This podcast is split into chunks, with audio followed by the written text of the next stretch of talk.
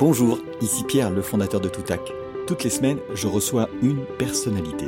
La cheminée est allumée, on est sur une péniche au bord de la Seine et c'est une discussion à bâton rompu autour d'un moment qui a changé leur vie ou le cours des choses.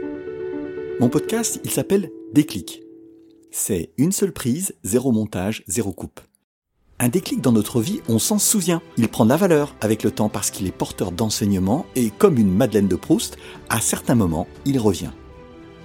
Une date, un visage, un geste remonte à la surface et quand on en parle, la voix change et se raffermit tant le souvenir est vif.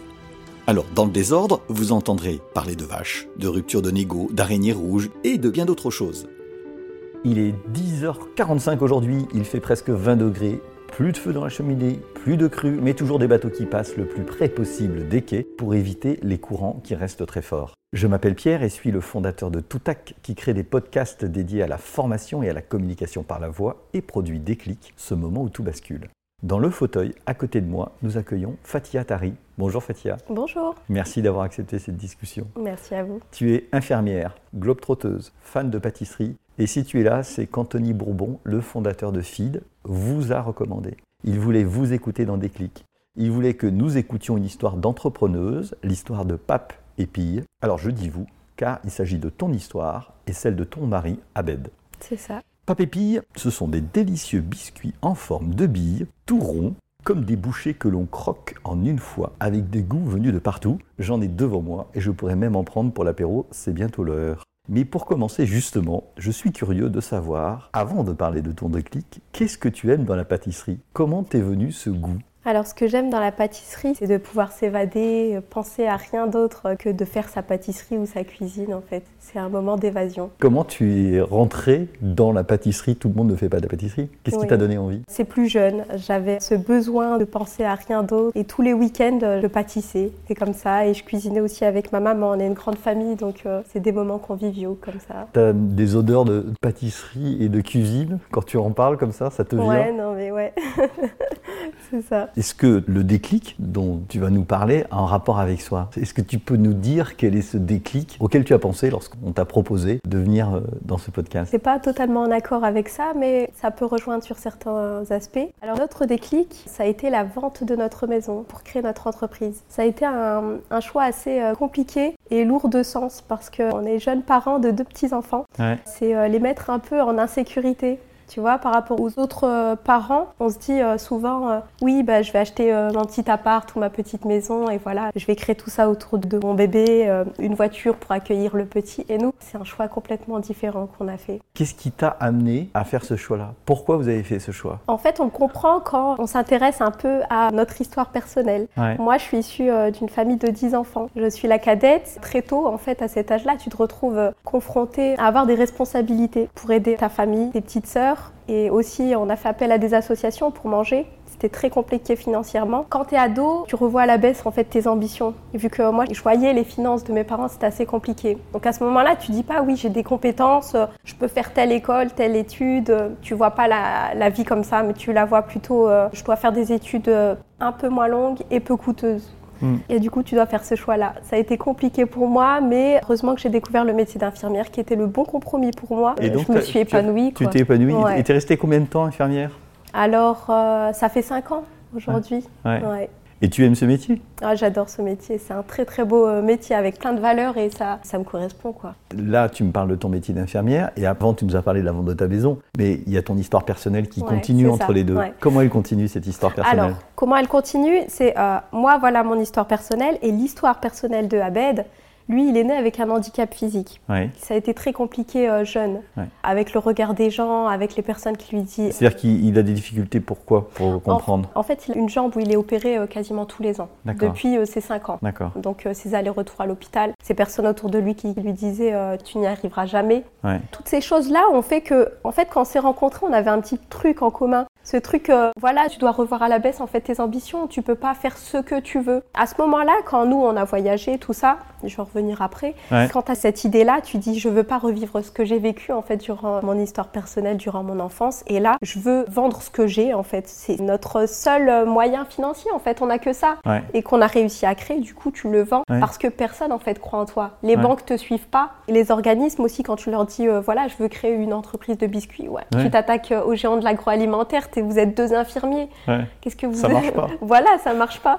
Alors quand vous êtes infirmier, à un moment donné, je crois que vous décidez de partir autour du monde. C'est ça? C'est ça. Combien de temps après avoir euh, passé votre diplôme et devenu infirmier, vous avez décidé ça? J'avais deux ans d'expérience en tant qu'infirmière. Donc je continuais. Hein.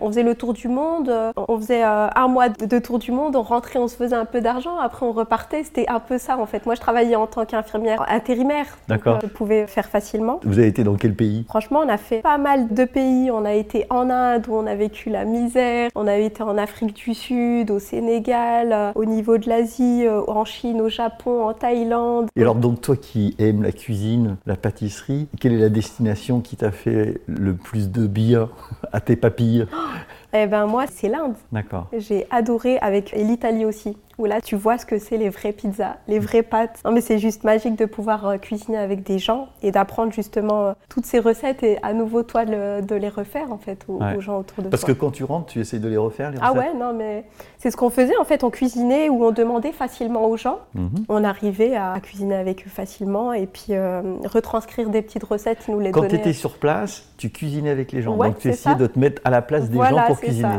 C'est génial. Et, tu notais les recettes ou pas? Ouais, ouais, ouais, on les notait des petites vidéos et puis on les notait. Euh, mais ce qui est super dans ces pays-là, c'est qu'ils n'ont pas de barrière en disant non, c'est mes recettes et nous les donner assez facilement. Vous faites des allers-retours, des allers-retours et vous êtes quand même un fermier. De là à faire une entreprise de biscuits, il y a encore un grand pas. Qu'est-ce qui se passe? Entre le moment où tu voyages et le moment où vous vous lancez là-dedans Comment vous faites ce chemin? Ce qu'il faut savoir, en fait, c'est quand on s'est rencontrés avec Abed, on s'est dit, allez, euh, on va faire le tour du monde. Donc en quatre ans, on a vraiment fait euh, plein de pays différents. On a eu la chance de cuisiner, pâtissier, euh, ce que je disais juste avant. Nous, on prenait pas des hôtels all inclusifs.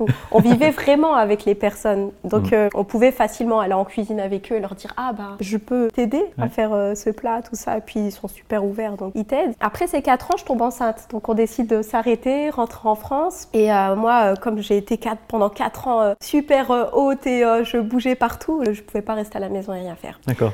Donc j'ai créé, j'ai créé cette petite page Facebook pour proposer justement toutes ces recettes que j'avais apprises pendant mes voyages. Et ça a super bien marché. Jusqu'à un couple qui me contacte et qui me dit voilà, je veux des biscuits du monde, comme vous faites habituellement, et c'est des habitués. Donc, mais en biscuits. Et à ce moment-là, on se dit ouais, les biscuits c'est toujours trop gros, trop bourratif pendant les mariages, on va leur faire des petites billes. Et c'est là où, des petites billes. Mais comment c'est venu comme ça? On va vous faire des petites billes. Tu te souviens le moment où tu as pensé à ça? Ouais, bah en fait on avait des pop-corn dans notre cuisine. Moi en fait euh, c'est comme ça quand je cuisine, je fais tout petit. J'ai toujours peur que la personne qui va goûter mes plats, mes petites bouchées, trouve ça pas bon. Donc je me dis hors bouchée c'est bon, ça passe.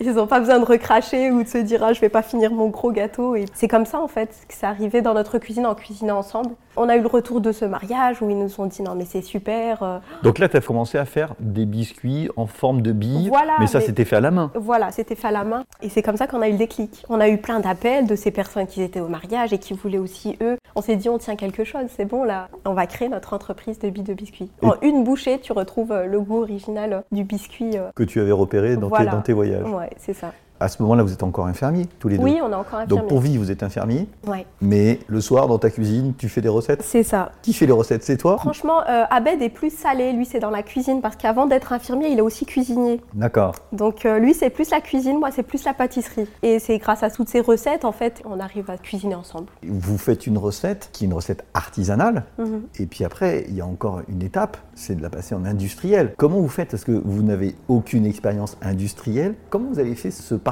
Entre je fais dans ma cuisine et je commence à avoir une production industrielle ben, Au début, on n'y avait pas forcément pensé. Je me suis dit, Abed va rester infirmier et moi, je vais créer ma petite entreprise. Je me suis dit, je vais trouver un petit local. Au départ, je voulais même euh, le faire dans ma cuisine. On m'a dit, c'est pas possible. et le faire à, la main aussi, c'est pas possible. Notre expert comptable, du coup, nous a recadré en nous disant, si vous voulez euh, telle marge et que ce soit pas trop cher, faut faire ça, ça, ça. Et puis là, on commence à dessiner tout notre process de fabrication parce qu'il faut savoir qu'on a appelé plein d'entreprises qui savaient pas le faire ici en France et on a vraiment monté nos, nos machines en fait, nous à la main. C'est-à-dire toi, Abed, des amis, ouais, avec des amis et de la famille en fait. On a notre entourage qui est ingénieur. Ils ont pu nous aider et nous, comme on est, on sait un petit peu ce qu'on recherchait. On leur disait c'est comme ça, ça doit être comme ça, euh, sans forcément avoir fait d'études, mais ça venait instinctivement. Comment vous passez au stade industriel? Vous faites commencer à faire des maquettes ou des prototypes? Ouais, c'est ça. Après les recettes, on a gardé recettes euh, de base. Euh, nos biscuits, il faut savoir que les ingrédients, tu les trouves euh, dans ta cuisine en fait. C'est du beurre, de la farine, du sel. Il n'y a pas d'additifs, pas de colorants, pas de conservateurs. On essaye d'être le plus clean possible. D'accord. Et comment tu passes justement de ça à ça C'est petit à petit, on se retrouve avec une grosse entreprise sans le vouloir en fait. Ça, c'est génial. Ça. Et donc vous commencez à vendre à qui? Parce qu'une fois que tu as fait tes produits, il faut les faire sortir de ta cuisine pour que le monde le sache. Comment, comment vous faites?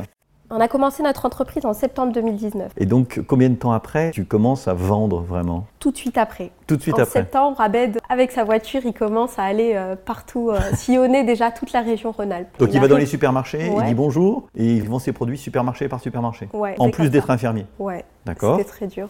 et une fois qu'il a commencé à faire ça, vous avez pu continuer à produire chez vous ou tu as commencé à avoir un local? Comment vous avez grandi Tu sais, les différentes étapes? Non, Parce que moi, je vais quand même revenir à la maison que vous avez vendue, parce qu'il faut quand même comprendre pourquoi tu as vendu ta maison. Donc, euh, vous commencez à vendre, et où est-ce que vous produisez alors? Alors, si je remets tout dans l'ordre, ouais. On a commencé huit mois avant d'avoir euh, créé notre entreprise, on a fait de la R&D.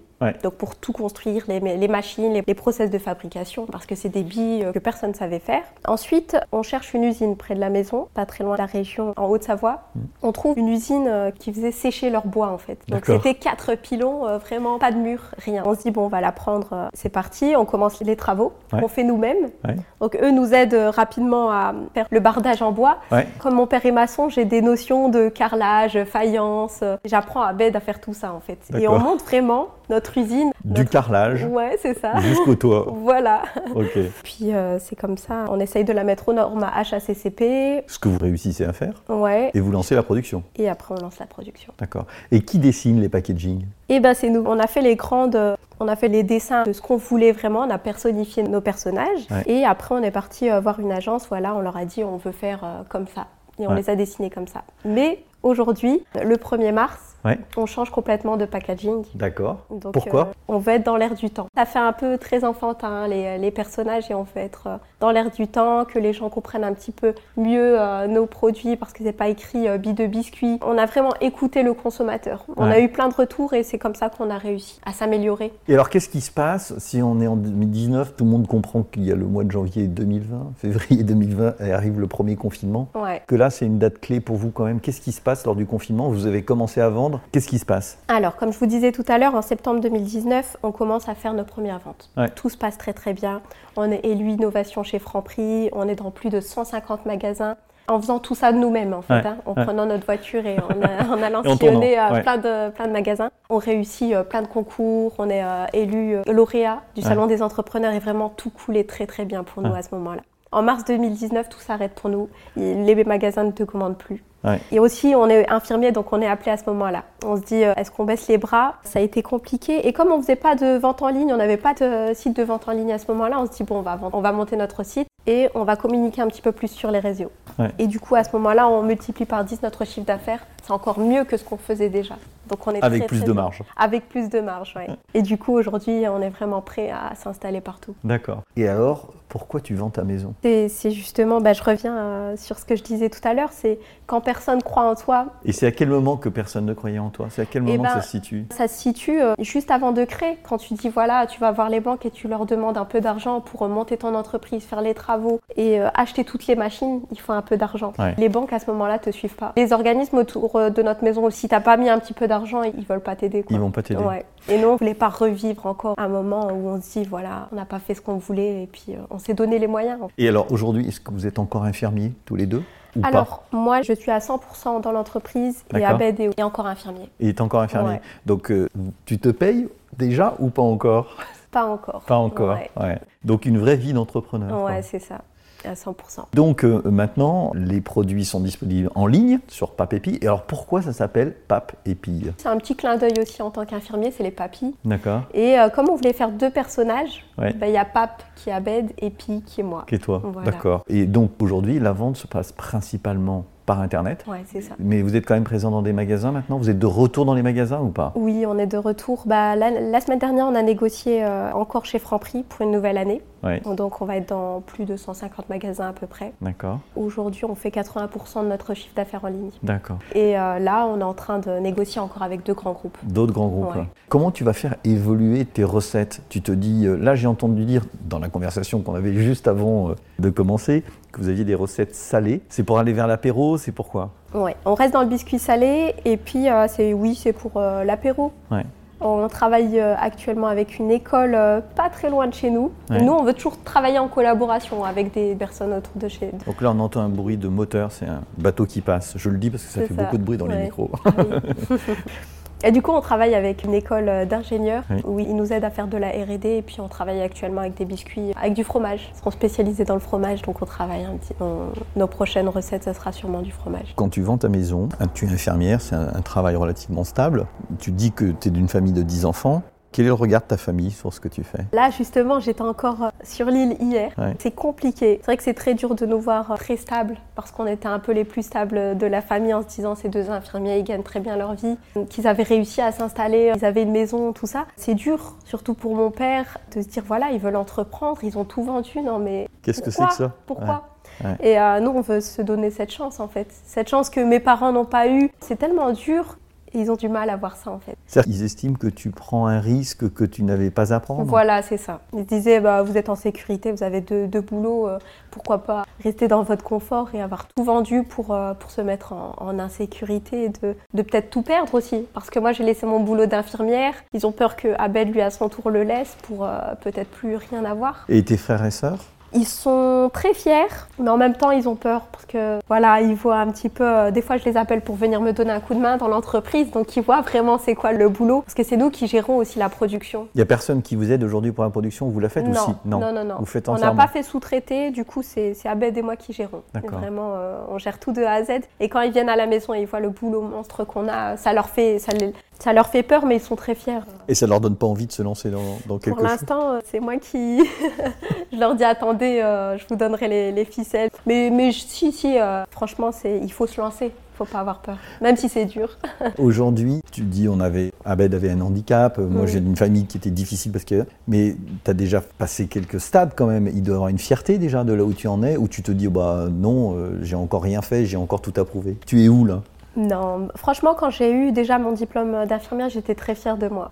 Tu sais pas ce que tu vis derrière, en fait. Tant que si je te raconte pas ce que j'ai vécu, tout ce que j'ai dû faire, en fait, à côté, on s'en rend pas compte. Mais euh, franchement, du chemin Parce que, tu as dû travailler as dû travailler Ouais, non, mais j'ai travaillé à côté, j'ai aidé mes parents, les petites sœurs. En fait, derrière moi, il y a chaque fois deux ans d'écart. Donc, euh, c'est un peu la crèche à la maison, tu aides aux devoirs. Tu, tu, vois euh, ta maman fatiguée ou malade par moment, tu prends le relais. Et moi, j'avais ce besoin, en fait, d'aider mes parents. Et quand je travaillais, si je pouvais leur donner un, petit peu d'argent à ce moment-là, je le fais volontiers. Tu as l'impression de transmettre déjà quelque chose à tes petites sœurs avec ton parcours? Ah, bien sûr, ouais. C'est un très beau parcours. Moi, je les ai toujours poussées déjà à faire des études, ce que nos parents nous ont déjà fait. Et elles font toutes des études, ou tous, parce qu'il n'y a peut-être pas que des filles j'ai un, frère, mais c'est vrai que je dis tout à chaque fois.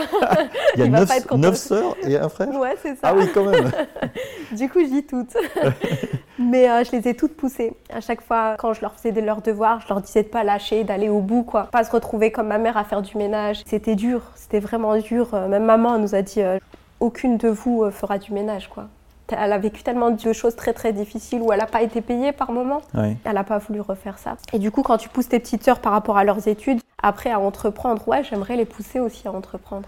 Jusqu'à les prendre euh, à travailler avec toi? Tu irais jusque-là ouais, ouais, ouais, non, mais j'aimerais bien déjà euh, pousser mes sœurs et pousser plein d'autres personnes qui veulent entreprendre mais qui n'y arrivent pas. Parce qu'à travers Papépi, on veut lancer aussi une entreprise solidaire. Ouais, c'est-à-dire C'est d'aider en fait des personnes qui cuisinent bien ou qui ont une recette de famille et créer la nouvelle petite bille de biscuits recettes à travers ce qu'ils nous donnent en fait euh, en recette. Et une partie justement des bénéfices leur sera reversée pour que cette personne puisse s'accomplir ou pour créer son projet. C'est-à-dire qu'aujourd'hui, tu vas aller voir une cuisinière, plutôt mhm. des cuisines exotiques, non? J'ai vu euh, en ligne, tu as plutôt des recettes qui viennent de partout. De partout. De partout. Ces cuisinières qui vont vous faire des recettes vous voyez si vous pouvez les transformer en billes.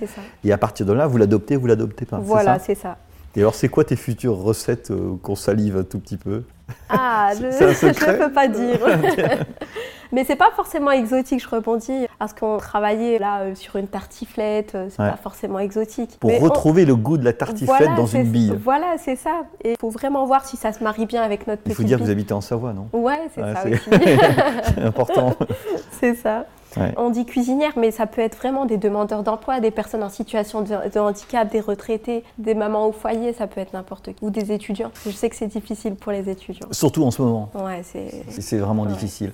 Est-ce que tu te projettes en avant dans tes rêves, quand tu es tranquille, tu dois pas être très souvent tranquille, mais quand tu es tranquille, tu te dis, Hmm, j'aimerais bien. Parce que je sais pas, quand tu avais 15 ans, où est-ce que tu projetais Puis quand tu as eu 20 ans, là où tu projetais, est-ce que tu fonctionnes comme ça? Et puis tu te dis. Et alors, c'est quoi ton rêve? C'est de continuer dans l'entrepreneuriat. C'est euh, d'être une personne inspirante et qu'on se dit à l'ego et, euh, et, de croire en ses rêves. De se dire, même si j'ai rien, je peux, en fait, et vraiment aller au bout. J'ai plein d'idées dans la tête, c'est de, de créer, de créer. En étant encore en voiture, on a fait l'île-Paris. On a euh, un gros projet là en tête et on aimerait bien le lancer. Mais pour l'instant, Papépi, ça nous prend tellement de, de temps que. et ça va vous en prendre encore beaucoup de temps. Ouais, ouais, c'est ça. Écoute, super. On arrive presque à la fin de cette discussion. Alors, tu sais que c'est Anthony Bourbon comme je le disais au début, mhm. qui m'a dit Moi, j'aimerais bien que tu reçoives Papépi. Il avait du mal à s'en souvenir d'ailleurs. Il disait Papi, Papépi. Et toi, est-ce que là, à ta place, t'aimerais bien écouter quelqu'un que je recevrais si j'arrive à là ou le convier À qui tu penserais? Déjà, je, tiens à remercier Anthony Bourbon. C'est un grand entrepreneur et franchement, tout son parcours, ça fait rêver. Et je me reconnais bien aussi bah, dans son, euh, franchement, dans son histoire. Il y a quelque chose où, il explique qu'il part de, parents d'un père violent, et ouais. raconte son mm. histoire. Mm. Peut-être pas la calquer, mais tu racontes un peu la même histoire. Ouais, ouais, c'est ça. Et on a une histoire assez similaire. C'est pour ça que je savais pas qui c'était. Et après, en cherchant, euh, je me voyais, mais à 100% dans son histoire. Est-ce que tu vas lever de l'argent? Est-ce que vous allez chercher à lever ah de l'argent? C'est notre prochain objectif pour pouvoir se développer rapidement. D'accord. C'est déjà quelque chose qui est en route. Donc là, s'il y a des gens qui t'écoutent et qui veulent investir, ils peuvent prendre contact. D'accord. Et donc, si tu as une personne que tu aimerais entendre, ça serait qui? Alors c'est encore une femme. Bah, c'est très bien, c'est très bien. C'est, euh, je ne sais pas si vous connaissez, c'est une entreprise ou euh, entreprise et euh, association Meet My Mama. Non, je connais pas. C'est une fondatrice et fondateur, du coup aussi, je me reconnais. C'est un couple qui a lancé cette entreprise. C'est Lubna, il me semble. En fait, elle appelle ça des mamas. Elle aide les mamas du monde ou de partout en France à, cuisiner. Euh, je ne saurais pas bien l'expliquer, mais c'est un très très beau projet. Euh. Elle sort ses mamas de. Des fois, c'était dans ta cuisine, tu cuisines que pour ta famille. Elle les sort pour cuisiner pour, dans, pour des grands événements. D'accord. Quand on les a connus, on était dans un hôtel et c'est là que je l'ai rencontrée en fait. Elle est de quelle nationalité? Tu sais pas? Marocaine, je sais pas. Marocaine. Elle vit en France? Oui. Bon, j'essaierai de la contacter. Elle est de Paris. Elle est de Paris? Ok. Eh ben, écoute, euh, Fatia, merci beaucoup d'avoir pris le temps de cette discussion. Et puis, ben, longue vie pour Papa Pille et euh, bonne chance. Euh, merci beaucoup. C'est une formidable mm. histoire et j'espère que beaucoup de nos auditeurs vont goûter tes bonbons. C'est d'une Made in France. On essaye d'être local, quoi. Super. Voilà. Bravo. Merci. Merci. au revoir. Voilà, cet épisode de Déclic produit par Toutac Pro est terminé. Si vous en êtes là et que vous l'avez aimé, laissez des commentaires et une notation sur votre plateforme d'écoute préférée ou laissez-moi un commentaire sur LinkedIn. Je me ferai un plaisir de vous répondre. Rendez-vous toutes les semaines pour un nouveau déclic. À bientôt.